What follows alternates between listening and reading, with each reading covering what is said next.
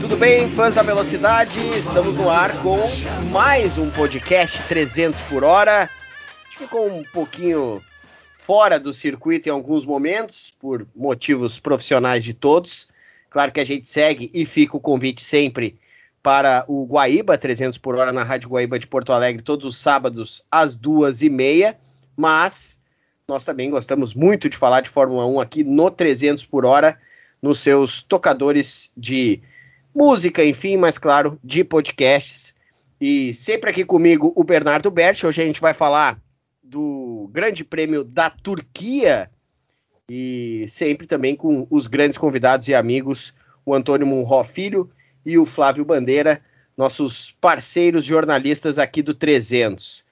Tivemos uma corrida interessante, mas eu vou deixar para o meu parceiro Bernardo Berti fazer a introdução. Tudo bem, Bernardo? Tudo bom, Gugeri? Tudo bom, Antônio? Tudo bom, Flávio? Tudo bom, ouvintes? Uh, acho que o principal ingrediente dessa corrida foi a manutenção desse vai e vem do campeonato, né? Uma hora o Hamilton está na frente, outra hora o Verstappen está na frente, uma hora a Red Bull tem o carro melhor, agora momentaneamente a Mercedes estava com o carro melhor. E apesar da chuva e de tudo, a gente manteve essa batalha muito acesa, poucos pontos de diferença no campeonato. E uma corrida que foi interessante, não foi uma corrida sensacional, mas eu acho que uma corrida nota 7, pelo menos com chuva a gente normalmente tem expectativas mais altas. Ela acabou sendo um pouco mais normal que a gente está acostumado com a prova de chuva, mas teve vários elementos para a gente debater estratégicos.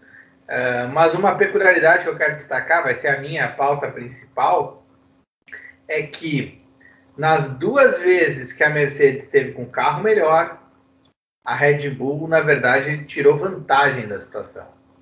Uh, na prova anterior em Sochi, o Hamilton ganhou, mas o Verstappen foi segundo, quando deveria ter sido sétimo. E nesta prova, que era para o Hamilton ganhar, ele trocou o motor, tudo bem, fizeram uma opção estratégica. O Verstappen foi segundo de novo e reassumiu a ponta do campeonato, chegando na frente do Hamilton. E é o tipo de situação na, na corrida que tu não tem vantagem que pode de, definir de vez o título e inclinar a balança a favor do Verstappen e da Red Bull. Flávio Bandeira, gostou da, da corrida? Achou que o Hamilton poderia ficar com os pneus até o final? Tudo bem? Uh, salve, salve, Gutierrez, Bernardo, Antônio. Pois é, eu confesso que depois vendo o, o que o Ocon fez de uh, completar as 58 voltas sem fazer a troca de pneus, óbvio que ficou aquele gostinho, mas uh, é, é, aquilo, né? Um campeonato tão acirrado, tão disputado. Uh, o Hamilton até poderia tentar, e eu acho que na cabeça dele ele tinha muito esse desejo forte de ir até o final, mas eu acho que fatalmente ele seria depois ultrapassado tanto pelo Leclerc quanto pelo Pérez, e acredito que seria ultrapassado até com certa facilidade, correndo risco até de ser né, é, é, pego pelo Gasly. Então uh, fica aquela sensação de que dava para ter tentado, vendo o que o Ocon fez, mas ao mesmo tempo né, é, é, ele teve aquela discussão com, com o engenheiro no rádio, todo aquela, aquele diálogo acalorado normal de piloto e equipe no momento de decisão, mas eu acho que no final das contas, acho que o quinto lugar, a maneira como foi a corrida em si, acabou sendo o que deu para fazer né, nesse domingo a liderança do campeonato volta para o Verstappen, mas uh, volto a, a, a, dizer e não, não tenho, acho que problema nenhum em cravar que dificilmente esse campeonato vai ser, vai ser decidido por antecipação. Acho que sim, vamos ter decisão de campeonato na última prova em Abu Dhabi. Antônio Monró Filho, seja bem-vindo mais uma vez, tudo certo? Tudo bem, abraço para todos os participantes aí, os ouvintes. Eu concordo com o que o Flávio acabou de dizer. Eu acho que só um detalhezinho que eu modificaria na fala do no, no, no que o Flávio falou. O, o Hamilton, eu acho que não ia render assim é, aquilo que estava rendendo durante metade da corrida com o mesmo pneu. claro que é o Hamilton e tal, a gente fica ali, mas é aquela coisa assim, a gente nunca vai saber qual teria sido o rendimento dele se tivesse permanecido, né? Tudo indica que ele teria perdido algumas posições, e aí a reclamação dele seria outra, né? Por que, que não me chamaram para os boxes e tal? Então, aquela coisa ali, aquela indignação dele com a equipe, de eu falei que não era para a gente ter parado e coisa, é a frustração de um campeão que está querendo brigar pelo campeonato, queria estar tá numa posição melhor, não conseguiu. É, em parte, essa, essa não escalada nas posições da corrida, a gente vai falar mais à frente, deve-se ao Tsunoda, que surpreendentemente deu um cansaço no, no heptacampeão, que sofreu para passar ali o, o, japonês. Mas eu, em relação ao campeonato, eu vou fazer uma, vou, eu vou dar uma de vidente charlatã, sabe? Aquela, aquele que diz assim, o campeonato tem, tido várias reviravoltas, né? Várias é, viradas de, de campeonato, né? Ora é o Verstappen que está no momento na liderança, ora é o Hamilton, ora é o Verstappen, ora é o Hamilton e vai ser campeão aquele que na última corrida virá na frente, né? Então, assim, fazendo a brincadeira aí, mas eu acho que o Flávio também está certo nisso. Vai ficar para a última corrida, vai ser emocionante, mas eu continuo bancando a minha aposta lá de meses atrás que esse é o primeiro ano de Max Verstappen campeão. Quem ganhar vai ganhar. Mas, gurizada, falando, voltando, claro, a gente vai falar mais aberto do campeonato, mas eu queria ver com vocês o que, que vocês acham uh, dessa, dessa estratégia da Mercedes. Porque aquela coisa, né? Podia ter trocado antes, podia não ter trocado. Entre duas escolhas, e a gente pode até dizer que uma é melhor do que a outra, não optaram por nenhuma, bem dizer, né? Porque trocaram atrasado não trocaram antes. E depois que estavam atrasados na troca, trocaram. Não foi um erro da, da Mercedes de estratégia? O, o, o Hamilton já falou que né? Não tem bronca com a Mercedes, nem tem como ter, né? Os caras são praticamente uma simbiose entre eles, mas obviamente que deve ter tido uma reunião, uma conversa, uma, um debate, uma discussão, enfim. Uh, o, como é que vocês acham que poderia ter sido melhor gerida a estratégia pro Hamilton, levando em, em, em consideração o cenário que ele tinha de largar em 11 primeiro, de ter que escalar, de estar chovendo, do pessoal lá na frente, dele ter feito as suas ultrapassagens, da dificuldade com o Tsunoda, depois a dificuldade com o Pérez. Como é que vocês analisam que poderia ter sido feito uh, diferente do que foi feito em relação a Mercedes e Hamilton? Pois é, Gutierrez, tem três pontos que influenciam essa jornada mal sucedida da Mercedes, por assim dizer, com Hamilton. Primeiro ponto é culpa do Hamilton, que foi o tempo que ele perdeu atrás do Tsunoda por mais que o Tsunoda estivesse defendendo bastante e a pista ainda estivesse mais molhada, uh, deu para ver que faltou confiança nas freadas para o Hamilton. Ele tem pelo menos duas oportunidades claras de passar o Tsunoda na freada e ele freia mais, tar mais tarde, mais cedo e recolhe. E aí depois, finalmente, ele faz uma bela manobra, passar por fora para ter a linha de dentro no S seguinte, e ele ganha confiança. E aí ele rapidamente passa o Stroll, passa o Gasly, passa todo mundo e entra na, naquela sequência em que estão o Bottas, o Verstappen e o Pérez. Só que ali ele já tinha perdido 12 segundos, se eu não me engano. Então ele fica longe do trem dos três primeiros. E isso meio que precipita a tática da Mercedes, deixa a Mercedes na dúvida. Que a Mercedes uh, fica pensando: não, se eu parar junto com os primeiros, o Hamilton pode ter o perigo de voltar no meio do bolo, voltar no meio do tráfego de carros mais lentos e ter dificuldade para retomar de novo esse lugar entre os quatro primeiros. Então esse é o primeiro ponto que eles seguram aquela parada no box. E como vai segurando muito tempo e não vem a certeza de que a pista vai para slick ou para intermediário, eles ficam esperando para ver, ah, daqui a pouco vai dar para usar slick, então vamos segurar mais duas, três, cinco voltas. E aí nisso aí a equipe foi se perdendo, ela ficou ficando muito conservadora. E aí ela deveria ter, eu acho que ela deveria ter ido até o final. Porque tem um detalhe, o Ocon chega sem pneu e quase é ultrapassado pelo Giovinazzi, mas o Ocon ele dá umas freadas de pneu muito fortes quando está brigando com o Vettel no meio da prova. Enquanto que o Hamilton não fez isso. O Hamilton tinha mais pneu que o Ocon. Então, mesmo se ele não parasse, eu acho que ele teria borracha para não ser ameaçado pelo Leclerc. Eu acho que o Pérez passaria o Hamilton, ele seria quarto ao invés de quinto e não seria terceiro, mas seria melhor do que o que aconteceu. Ele teria a chance de se defender.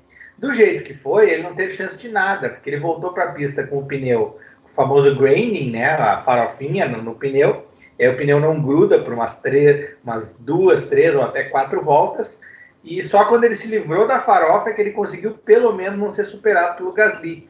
Então tem toda essa jornada aí que acontece, que começa com ele perdendo muito tempo atrás do Tsunoda.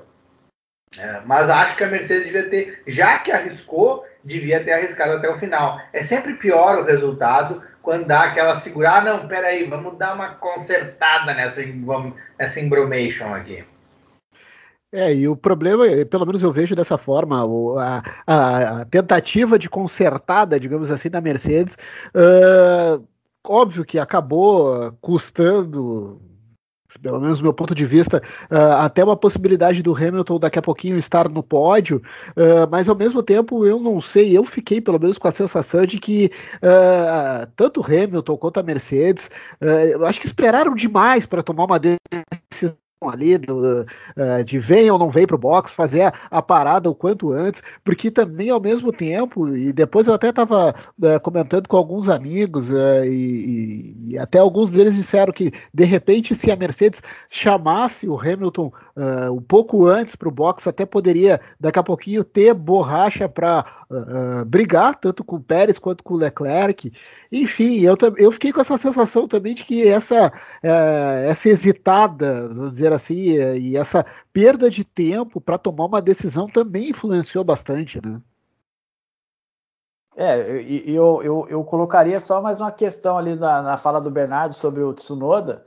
Eu acho que o Hamilton foi uma mistura das duas coisas, né? Uma cautela excessiva do Hamilton, que está pensando no campeonato, e tinha diante dele um piloto jovem que comete alguns erros ainda, então, assim, a pista molhada ali, aquela coisa, né? Vai que o Tsunoda escorrega, bate na, na, Mercedes e acaba a corrida, né? O estrago seria grande, talvez irreversível, né? Num resultado Verstappen em segundo e Hamilton fora da corrida.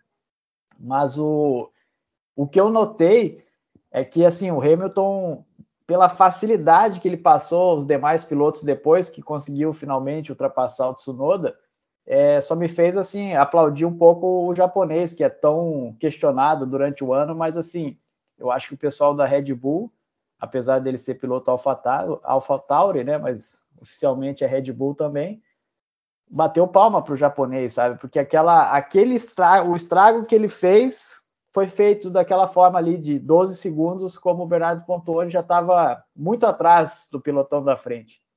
Mas assim, é. Aí vem o Hamilton baixando volta atrás de volta, baixando o tempo, batendo o recorde da, da corrida tal, fazendo a melhor volta, uma atrás da outra. E aí vem a questão que eu fico assim, sabe, de o, o, essa hesitação da Mercedes em chamar ou não chamar, porque ficava aquela. Quem é, imaginaria que a volta ele, ele perderia o rendimento como ele perdeu na, na parte final, sabe? Por, por, essa, por esse consumo dos pneus aí que não estava no script, né? A gente imaginava que ele poderia voltar com um pneu adequado ali, baixando volta atrás de volta, como ele tinha feito do, na metade da corrida. Então eu acho meio, meio complicado assim essa, essa questão. É o empoderável das corridas aí um pouquinho, sabe? Por mais que a Mercedes seja é, extremamente ali organizada, pensa tudo, faz todos os cálculos, foi pensado para ter o melhor resultado, não teve, porque às vezes acontece, mas eu acho assim, eu acho que quem melou a corrida do Hamilton foi o japonês, e depois daquela bela briga com o Sérgio Pérez ali também, mas o Tsunoda, ele, assim, devido às proporções, pessoal, não vão me, me julgar nem me criticar, mas me lembrou o Villeneuve, que era um cara que segurava. Não, vão te julgar, eles vão nos julgar de qualquer jeito, Antônio. Fica é, tranquilo, pode falar à vontade aí, não tem problema. Tipo, Jacques Villeneuve segurava trenzinho atrás dele, porque assim estava mais lento, mas suavam para passar o Villeneuve e o Senna, né? Volta aí, procurem no YouTube o Senna de Lotus Amarela. Várias vezes teve fila atrás do Senna e ninguém passava o Senna, sabe? Então, assim, não estou dizendo que o Tsunoda está no nível desses dois pilotos que eu falei, mas a canseira que ele deu no Hamilton, ok, pode ter sido um Hamilton já mais experiente, pensando no campeonato, tirando o pé aqui ali numa curva para não dividir com o japonês e depois fez uma belíssima ultrapassagem no japonês, depois de não sei quantas voltas, mas eu acho que o Tsunoda que foi a pedra no caminho do Hamilton lá na, na Turquia, né?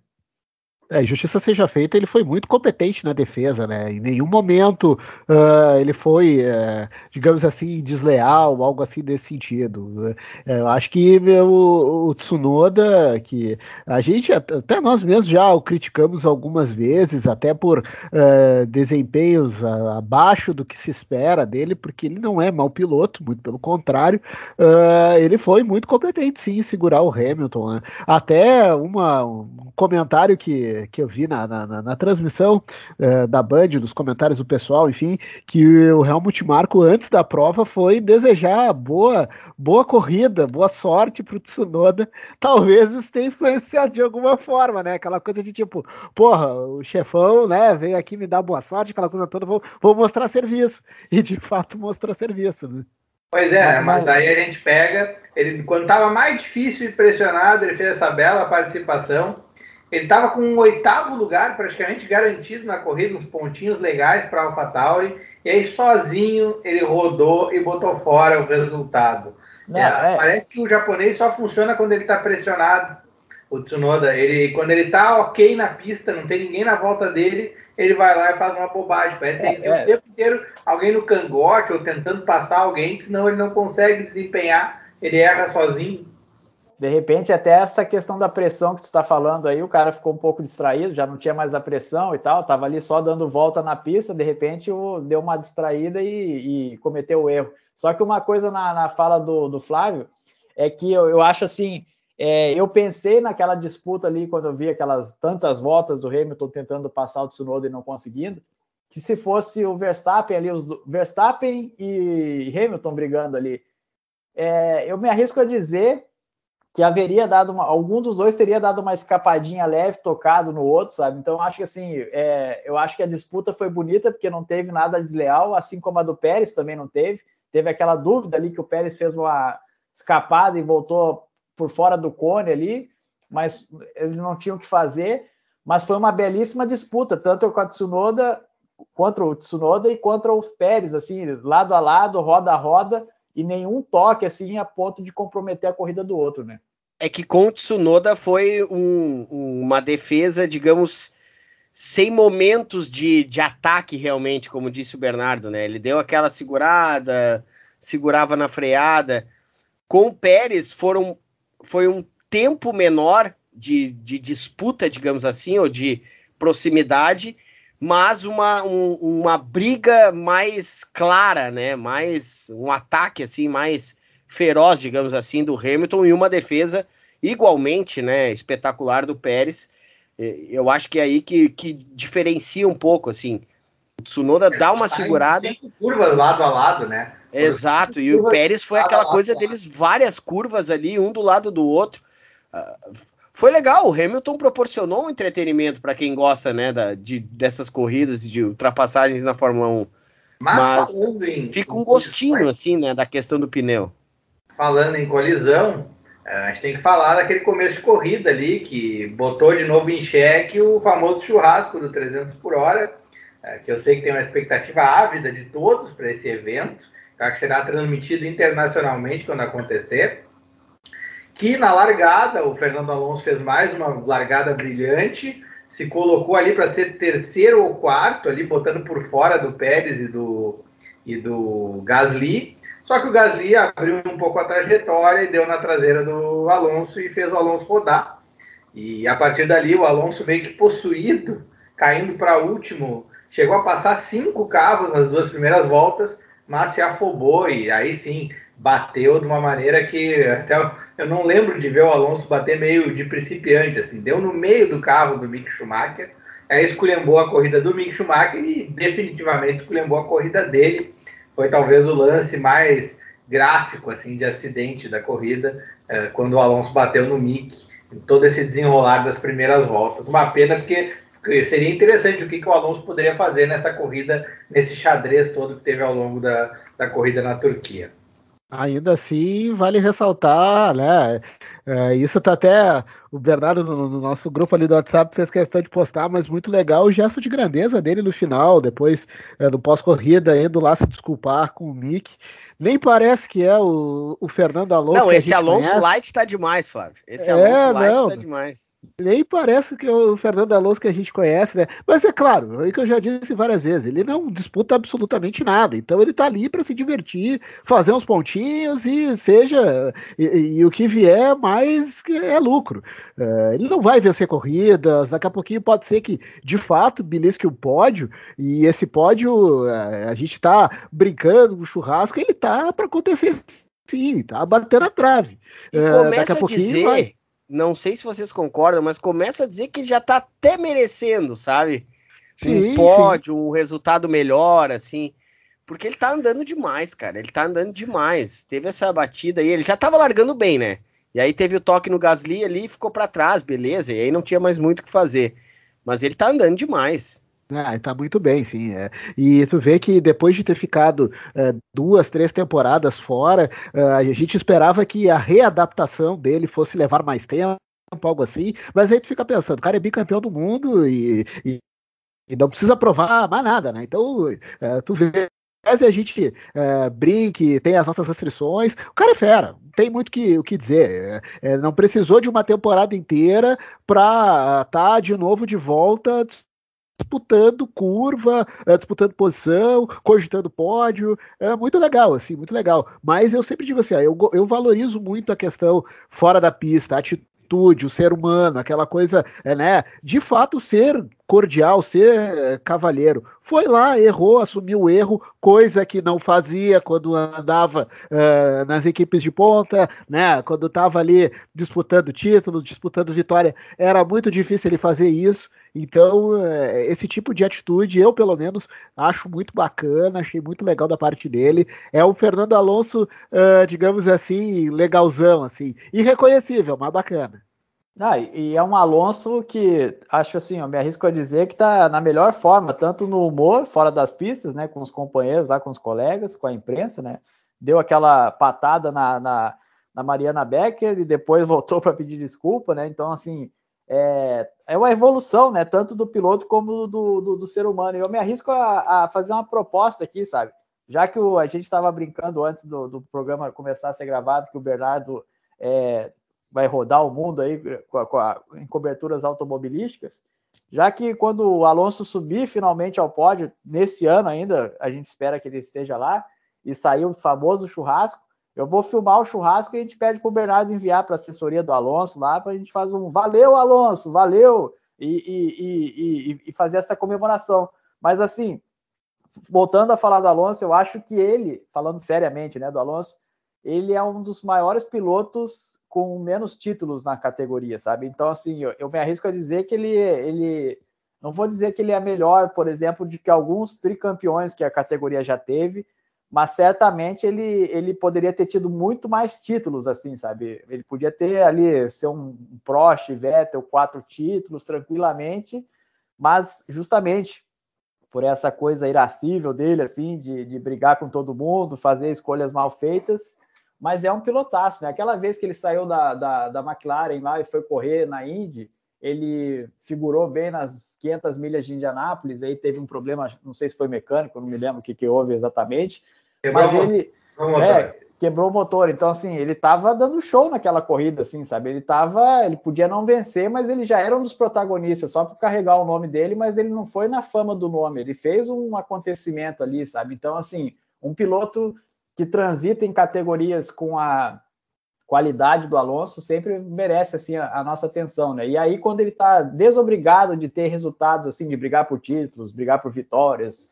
como vocês falaram, está se divertindo, aí ele fica ainda mais refinado, assim, né? Então tá é, é uma é uma a temporada de 2021 está sendo muito boa por várias, várias razões e a presença do Alonso é uma delas. Até vou fazer uma confissão que essa da a vez que ele quebrou na Indy foi um cinquentão que eu deixei lá numa, numa terreira que a minha mãe indicou. E aí a gente lá deixei funcionou. e funcionou, né? Foi só, só para quebrar o motor ali no final. Tá, mas ali, ô, ô, ô, Flávio, vamos lá para pedir esse pódio para ele agora, né? É, eu acho justo, né?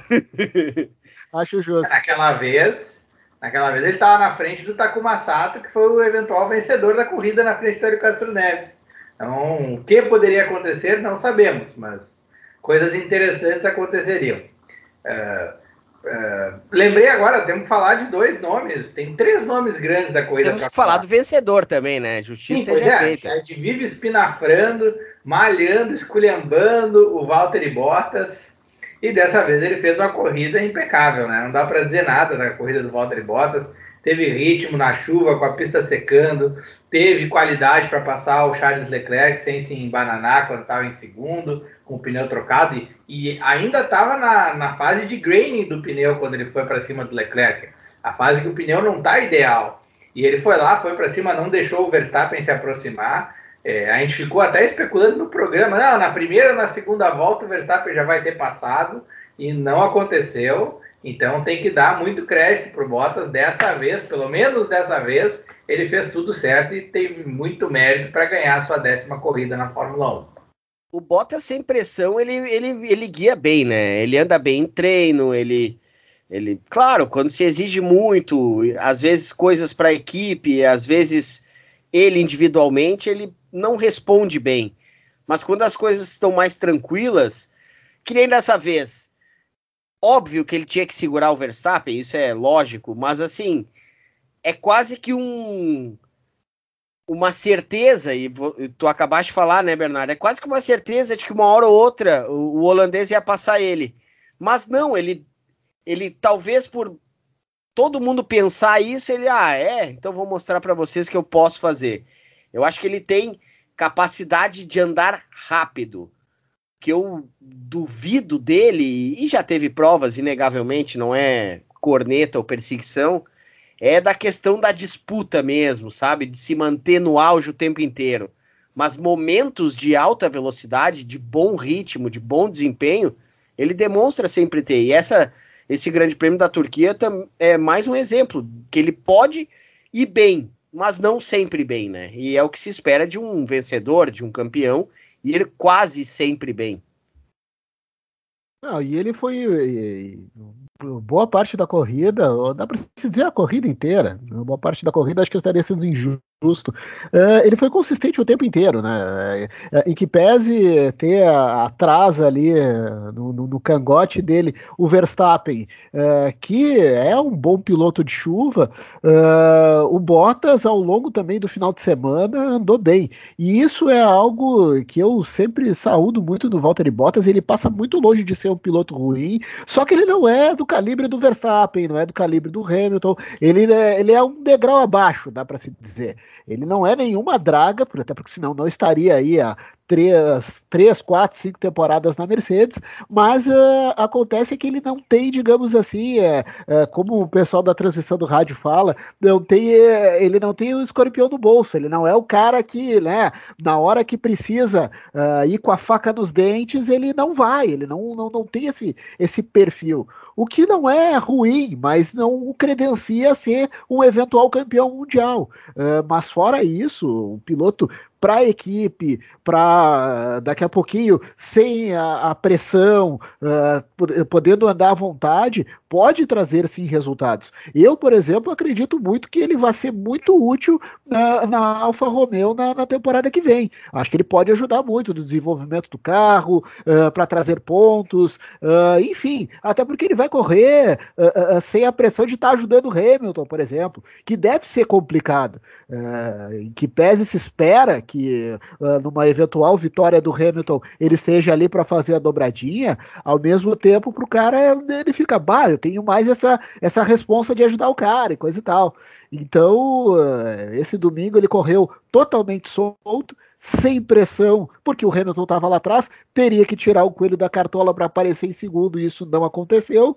Uh, e aí, a partir disso, dá para se dizer que a corrida para o Bottas foi muito tranquila, em nenhum momento ele foi uh, de fato ameaçado, e vitória merecida, e aquela que, acredito eu, talvez seja a última vitória dele na Fórmula 1, porque dificilmente isso vai acontecer ele estando na, na, na Alfa na, na, na temporada que vem. Mas enfim, bacana. Acho que o Bottas, de certa forma, várias vezes a gente espinafrou e tal, merecia essa, essa vitória para sair bem da Mercedes, né? E um detalhe, um detalhe de tabela, né? Ele se recoloca no lugar que se espera minimamente do segundo piloto da Mercedes. Se não em segundo no campeonato, porque sabe-se que tem um bom carro, a Red Bull, e um grande piloto que é o Verstappen, ele pelo menos coloque, se recoloca, melhor dizendo, em terceiro ali, né? Que é o lugar que se espera, pelo menos isso ele está conseguindo fazer a esta altura do campeonato. É, eu vou passar para o Antônio para dar a opinião dele, só queria fazer uma parte. É, claramente, o Verstappen estava faceirão com o segundo lugar, né? Acho que foi a primeira vez que eu vi o Verstappen tão somente controlando a posição que ele estava na corrida. E isso é, sinal de campeão é um do mundo. Sinal, é, aquela, é o sinal do piloto que está começando a ter a maturidade. Exato, concordo. O Verstappen, em momento algum, se afobou para atacar o Bottas. Ele estava ali para especular e estava na dele. O meu resultado é esse e que o Hamilton venha lá de trás do jeito que ele quiser. É, a, a, até usaram na, na, expressão, uma expressão na transmissão da Band que era uma guerra fria, né? E eu acho que o Verstappen captou isso agora. Agora ele não, ele não briga mais com uma vitória, ou fazer a pole, ele tá brigando, ele tem que estar tá na frente do, do Hamilton. A briga é essa, né? Então, a, mas assim, sobre o Bottas, né, especificamente, eu sou bastante crítico ao Bottas. Eu acho é, assim, nas poucas entrevistas que eu li, algumas coisas que eu vi naquele seriado lá, é, tão criticado aí pelo Bernardo e tal, mas o, eu acho assim, eu falei isso num dos programas que eu participei com vocês, que claro que todo piloto é competitivo, mas há uma beleza da gente reconhecer o real tamanho da gente. A gente, a gente, claro, todo mundo quer ser campeão do mundo, o Bottas não é diferente nisso, mas ele não é um Hamilton, não é um Verstappen, não é um Leclerc, não é um. Ele, ele, ele tá. Ele, ele tem ainda. Assim, eu não, não digo que ele tenha mais degraus para subir na carreira, mas ele, ele bateu no teto dele, assim. Era o segundo piloto da Mercedes, é o top da, da, da carreira dele. Mais um ponto que o, o, Flávio falou e a transmissão da Band também, né? O Felipe Giafone falou. Isso me deu uma pontinha de tristeza pelo Bottas, assim, que pode ser a última vitória do Bottas, realmente mas eu acho que também ele vai entrar num novo capítulo da carreira dele, porque ele, ele dividiu a Williams ali com, com o Felipe Massa, que tinha o status de ser o primeiro piloto da equipe inglesa e tal. Depois foi como a aposta do Toto Wolff para a Mercedes para substituir o Nico Rosberg. Claro que não para dividir a, a, a, equipe com, com o Hamilton, porque a Mercedes até ficou meio levemente traumatizado com a, com a divisão que teve com o Rosberg ali, então não quis repetir o erro, é, botou um piloto claramente segundo piloto, mas agora ele vai para uma, uma Alfa Romeo, sendo o grande nome da Alfa Romeo, né? Ele vai ser um piloto com 10 vitórias na, nas costas, um piloto já rodado na Fórmula 1, e aí eu concordo que ele possa fazer um belo trabalho na Alfa Romeo, diferente dos outros trabalhos que ele fez, ele vai chegar como o grande nome assim da equipe e vai correr do jeito que gosta, sem a pressão.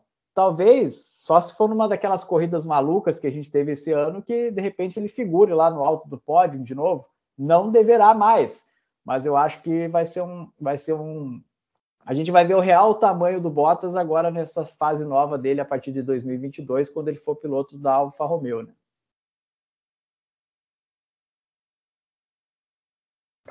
Falar de Charlinho, falar de Charlinho Leclerc, o, o, Monegasco, o garoto pobre das ruas de Mônaco. O, o, Charles Leclerc foi outro grande nome da corrida. Atrás do Sainz no campeonato, hein? É, e o Sainz, é, é legal que os dois pilotos da Ferrari fazendo duas coisas totalmente diferentes, talvez tenham sido alguns dos maiores destaques da corrida. Uh, o Leclerc arriscou em tentar ficar na pista mais tempo e tentar ganhar, e até teve aquela troca de rádio com o engenheiro que foi meio hilária. Cara, o que, que, que dá para fazer aqui? O que, que acontece se eu ficar na pista? Aí o engenheiro, ah, se tu ficar na frente do segundo colocado, tu ganha a prova. Ah, gênio, sensacional, parabéns. Ganhar o Nobel da, de Física. É, só que não tinha pneu, o Bottas era muito mais rápido e aí ele parou meio atrasado e perdeu para o Pérez, não teve nem chance de lutar com o Sérgio Pérez pelo pódio. Ainda assim, foi uma performance acima do que a Ferrari merece, então tem que dar crédito para o Leclerc por isso. E tem também o Carlos Sainz, que largou de penúltimo, e no, no começo da corrida ele era. Ninguém conseguia parar o Carlos Sainz, ele veio passando todo mundo. A gente viu o Hamilton com problemas para passar o Tsunoda e o Sainz costurando em volta, por dentro, por fora, quase dando no meio da galera, freando mais tarde, batendo roda com o Vettel e passou todo mundo até ser sétimo, se eu não me engano. Depois ficou mais difícil, mas uma bela prova do Carlos Sainz, que talvez dos pilotos que mudaram de equipe ou com equipes novas, tenha a melhor performance do ano, tanto que está na frente do companheiro de equipe. Eu tenho até que, tenho, e... até que dizer uma coisa, Bernardo, sobre o Carlos Sainz. É, a, no ano passado, quando ele anunciou lá, muito cedo na temporada, foram os anúncios de mudanças do ano passado, né, para esse ano. E aí o Lando Norris, né, até fazem um comentário que o Lando Norris, inocentemente, ingenuamente, melhor dizendo, é, disse: pá, eu não sabia que ele era tão bom assim, né, para ser piloto da Ferrari. E aí eu acho que é um ponto interessante. O, eu, eu entro na lista dos que subestimam o Carlos Sainz. Eu acho que ele é um bom piloto, mas, por exemplo, eu apostava todas as minhas fichas no Leclerc. E agora ali o Gutierrez falou que o. Eu tô sem a tabela aqui no momento, mas. Meio ponto, cara... viu, Antônio? Era, é. era uma brincadeira. Meio não, ponto. Mas, assim, Literalmente assim, meio ponto, mas, é mas, é assim mas era, por exemplo, eu botava o Leclerc como o Leclerc fez com o Vettel no ano anterior, assim, botou facilmente o Vettel no bolso, sabe? O Leclerc sempre colocou os companheiros de equipe no bolso com uma certa facilidade. Eu achava que ele ia fazer isso com o Carlos Sainz também. Não vai fazer com facilidade, acha até que vai chegar na frente no final do campeonato, mas não vai ser com essa facilidade. Então, assim, eu até queria fazer uma uma meia culpa aqui, assim, que o Carlos Sainz é um piloto que tem me surpreendido, ele tem tido uns resultados interessantes. Ontem, inclusive, foi o, o eleito o piloto do dia pelos telespectadores da Fórmula 1. Então, assim, é um feito, sabe? O Carlos Sainz realmente eu subestimei, eu acho que o Lando Norris subestimou, e o Charles Leclerc parece que já está começando a deixar de subestimar também. Então, assim, palmas para o espanhol pelo trabalho que vem, vem fazendo em 2022. E como o Bernardo contou, dos, dos pilotos que mudaram de equipe, é o que tem tido mais consistência, vamos dizer assim, né? Falando nisso, vocês acham que a Ferrari tem chance de tomar esse terceiro lugar da McLaren? Hoje é tá 240 a 232,5. Pois é, eu, eu honestamente eu acho que não, porque a McLaren esse ano já, pelo menos para mim, já mostrou que é, ela já é uma realidade, digamos assim, depois de, de anos de, tentando se reestruturar, tentando se recolocar no pelotão da frente, uh, eu acho difícil. Eu acho que a Ferrari vai muito em contra do que o Bernardo falou, né? Uh, os dois pilotos ontem colocaram, fizeram, tiveram um desempenho que, ao meu ver, também é muito acima do que a Ferrari né, é, é, ainda atualmente pode oferecer. Então, eu não, eu não acredito muito, assim, sinceramente. A menos que aconteçam corridas, mais corridas, com cenários parecidos com o de ontem. Uh, pista molhada, uh, o, o, tendo o, o, imprevisível como um elemento uh, ao longo da prova, mas eu acho que em situação de pista seca, velocidade máxima e afins, eu não vejo a Ferrari ultrapassando. É, eu, a McLaren tem um carro mais consistente que a Ferrari em mais número de pistas. Só que nas pistas que a McLaren se complica, ela se complica bastante. A gente viu, inclusive, na Turquia, que o mesmo Norris não tinha uma performance lá muito confiável. E se a corrida fosse no seco, eu não sei se ele ia conseguir muitos pontos. Uh, e o Ricardo passou longe de uma performance aceitável na Turquia. Então é um carro mais complicado quando complica. Só que a média de performance da McLaren é melhor, por isso eu acho que a McLaren deve conseguir se manter na frente da Ferrari. Mas é uma briga muito boa, até por essa diferença de característica dos carros, né? Não é simplesmente, ah, os carros estão parelho. Não, o, cada carro é de um jeito bem diferente do outro, mas estão brigando de uma forma parelha. Então é, fica bem mais interessante essa disputa entre esses e, e os dois times com grandes pilotos, né? Os dois times, talvez, com a, algumas das melhores duplas da Fórmula 1 que pegar, a dupla de pilotos. Eu acho que esse é o principal, Bernardo. As melhores que a, que a McLaren e a Ferrari. São a quatro bons pilotos que essas duas equipes têm. Quatro bons pilotos mesmo. É, sendo que tem dois ali, dois nomes que despontam. Se a gente fizer uma lista aqui de futuros é, competidores para disputa de, de, mundial, a gente coloca dois pilotos, né? O Lando e o, e o Leclerc, né? Então, assim, tem dois poten tem duas preciosidades sendo lapidadas ali ainda, né? É, mas eu acho, vou, meu voto em relação à pergunta do Bernardo, né? Ferrari ou McLaren, eu vou com o Flávio também. Eu acho que vai, vai dar McLaren, que tem mais consistência é, e ainda pode figurar aí de, em alguns pódios, talvez em primeiro lugar e eu não vejo a Ferrari com essa possibilidade ainda, né? Então, assim, nessa resposta eu vou com os, com os laranjas aí da, da McLaren. Né? Pois é. Acho que o último comentário que eu quero fazer, uh, e tem muito a ver com a temporada dele, o Sebastian Vettel, né? O Sebastian Vettel é o grande especulador da temporada 2021 de Fórmula 1. Ele tem gostado de fazer essas chutadas longe, assim, para ver se vem um resultado já que a velocidade dele não, não tá tudo isso, mesmo que tenha melhorado em relação aos tempos de Ferrari. Enquanto o companheiro de equipe dele, Lance Stroll, fez uma corrida consistente, somou uns pontinhos. O, olha, citar o Gasly também, que foi muito bem de novo, o Gasly puxando a AlphaTauri para uma briga com a Alpine pelo quinto lugar no Mundial de Construtores. Mas o Vettel, de novo, tentou aquela taqueada. Não, vou tentar fazer um pódio aqui e inventou um pneu slick quando a pista estava molhada. E aí foi aquela uh, momento digno do cacete planeta, né? Não conseguia parar uh, em linha reta na pista, o Sebastian Vettel. Mas Até... eu acho que a condição é essa, né, gente? A condição é de arriscar. A gente tá. Mas ele estava com um nono lugar ali, ele podia fazer uns pontinhos, pelo menos. Mas um cara que tem quatro títulos, já passou pela Ferrari, gostaria de ter sido campeão, obviamente, na Ferrari.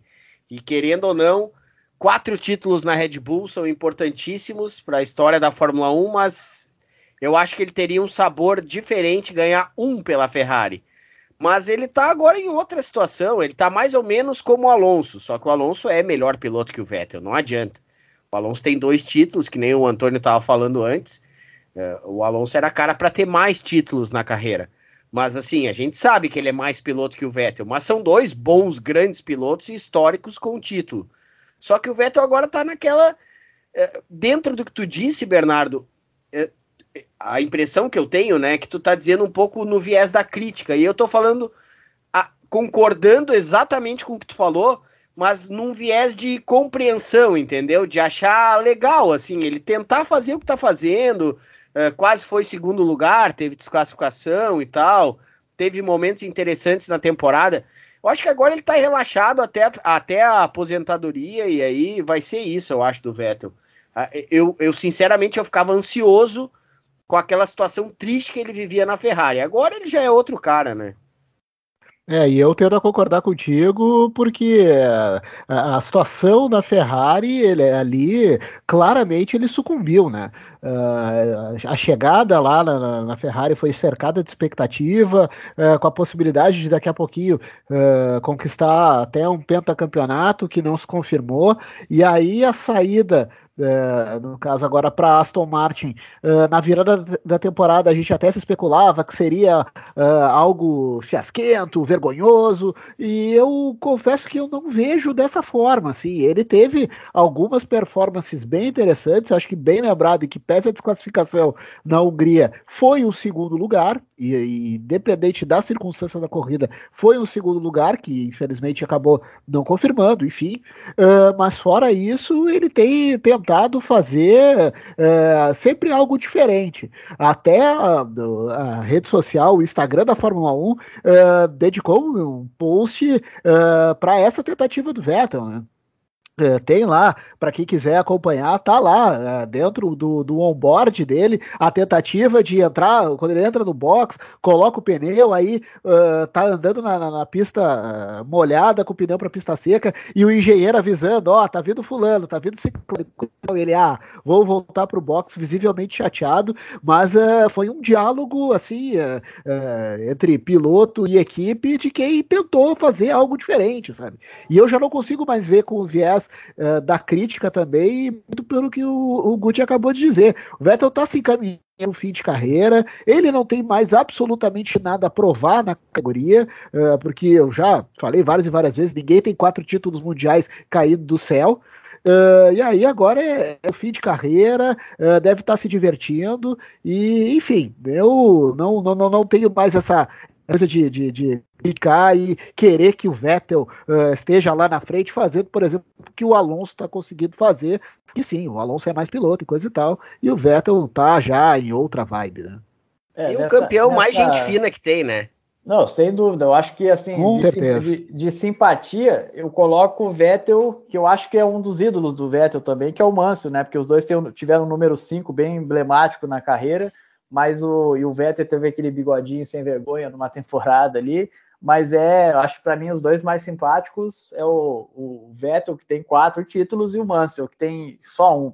Mas uma coisa assim, eu, que eu queria só comentar em relação à fala do Bernardo, é que assim, foi uma aposta do, do Vettel, virou uma pataquada, para usar uma palavra que o Bernardo gosta de usar também aí na, nos programas, mas é uma coisa assim que o, que o a gente tem que lembrar que o Vettel é um pilotaço na chuva, né? Ele fez uma aposta é, vislumbrando que a pista ficaria melhor, a pista não melhorou, e aí ele fez aquela lambança toda, mas é um cara que, além dos quatro títulos mundiais, venceu uma corrida na chuva em Monza uma Toro Rosso que era recém mudada de Minardi para Toro Rosso, né? Então, assim, é um cara que fez história numa condição de, de pista em extremo, né?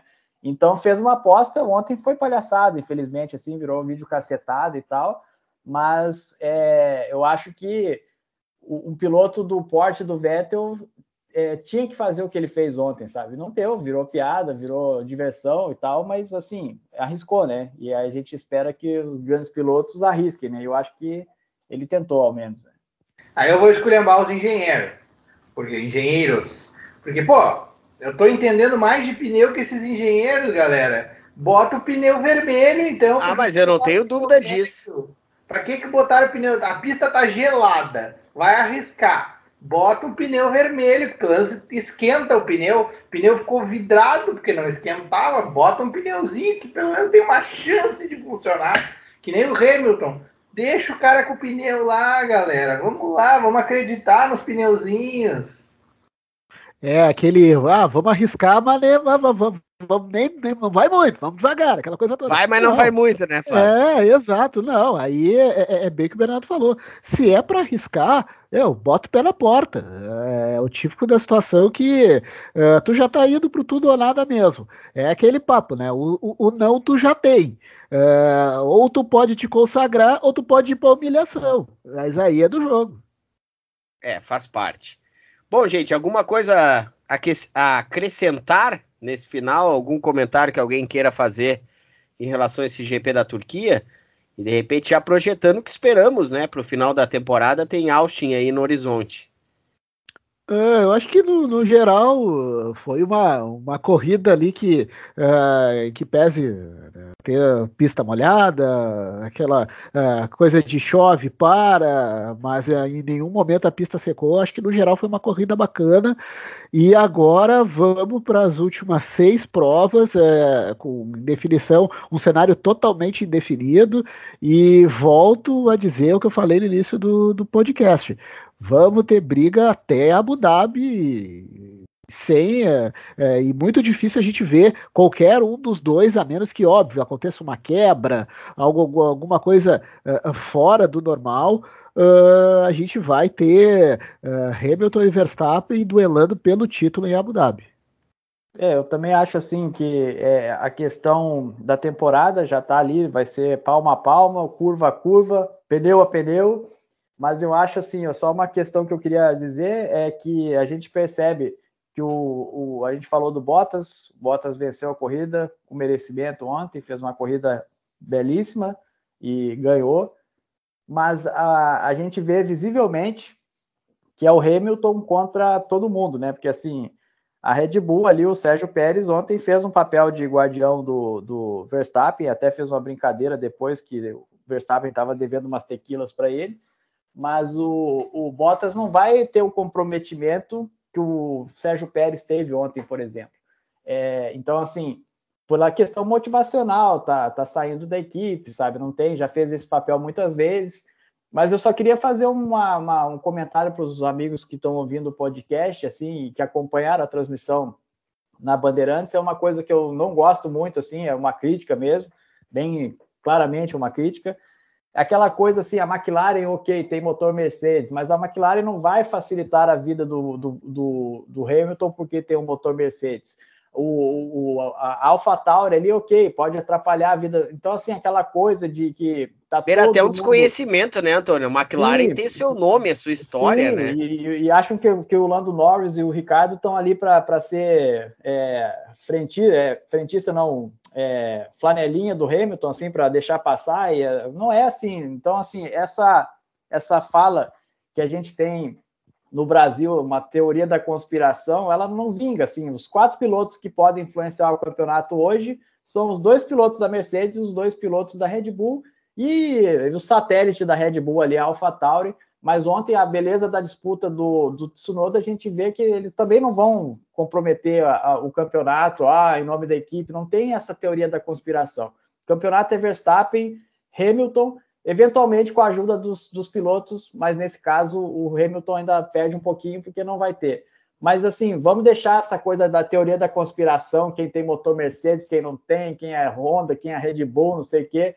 A briga é se encaminha para os dois, é dos dois, e vai ser uma belíssima disputa na pista, sabe, entre os dois. Então, o resto é o resto, é, vai, vai ser a história. O protagonismo é deles, então vamos parar com essa coisa de, de ah, deixou passar, não deixou passar, ah, meu Deus, não. É Hamilton ou Verstappen, como eu disse, como vidente charlatão que fui ali no início. Vai a ganhar, intriga... chegar na frente não, no final. E eu concordo e digo mais, nem Bottas e Pérez estão tanto assim nessa briga. É, Ver, é Verstappen e Hamilton mesmo, assim, claro que vai ter eventualmente, como teve exatamente nesse Grande Prêmio da Turquia, a, a segurada ali do Pérez, mas os caras estão fazendo por si. Ninguém está entregando ou não entregando ou segurando a onda pelo outro. É Verstappen e Hamilton, e eu acho que está bem clara essa disputa, mais acima do que qualquer equipe. A grande intriga, até vou reforçar o que eu falei no começo do podcast, a grande intriga da temporada é quem vai errar menos e quem vai aproveitar mais o momento que tem vantagem de carro na pista. E aí é que a gente tem um desenrolar até aqui uh, de que a Red Bull e o Verstappen aproveitaram melhor e reduziram mais os prejuízos quando tinha o carro em condição pior. Então acho que essa é a grande tônica e a principal dificuldade da Mercedes por não estar tá mais naquela zona de conforto, por ter uma margem de carro em cima do adversário. Ela chegou a não ter essa margem contra a Ferrari, só que ela tinha margem de piloto, porque o Vettel começou a entrar numa má fase e não conseguiu mais se comparar ao Hamilton, fez muita bobagem. Agora não, agora não tem margem e a Red Bull está otimizando um pouquinho mais. E talvez nesse ponto a ponto pode fazer toda a diferença. É isso, gente. Tá de bom tamanho, né, para esse Grande Prêmio da Turquia. A gente promete voltar com mais o podcast 300 por hora. Faz o seguinte, além de ouvir o nosso podcast, curta o nosso perfil do podcast 300 por hora no seu tocador de podcasts para a gente continuar aí fazendo esse trabalho e também fica o convite, além do blog Pitlane, no site do Jornal Correio do Povo de Porto Alegre, também na Rádio Guaíba de Porto Alegre, todos os sábados às duas e meia. Grande abraço, Flávio! Abraço, Gutierre, abraço, Bernardo, Antônio, e agora vamos lá, seis provas finais e, cara, a perspectiva assim, ó, de uma melhor que a outra até dezembro. Abraço, Antônio. Abraço a todos, obrigado aí pela audiência dos, dos amigos ouvintes e vamos para uma reta final de campeonato que vai fazer história, já está fazendo história. Meu parceiro de fã-clube do Fernando Alonso, que eu não fazia parte, mas agora faço porque ele guia demais. Valeu, Bernardo!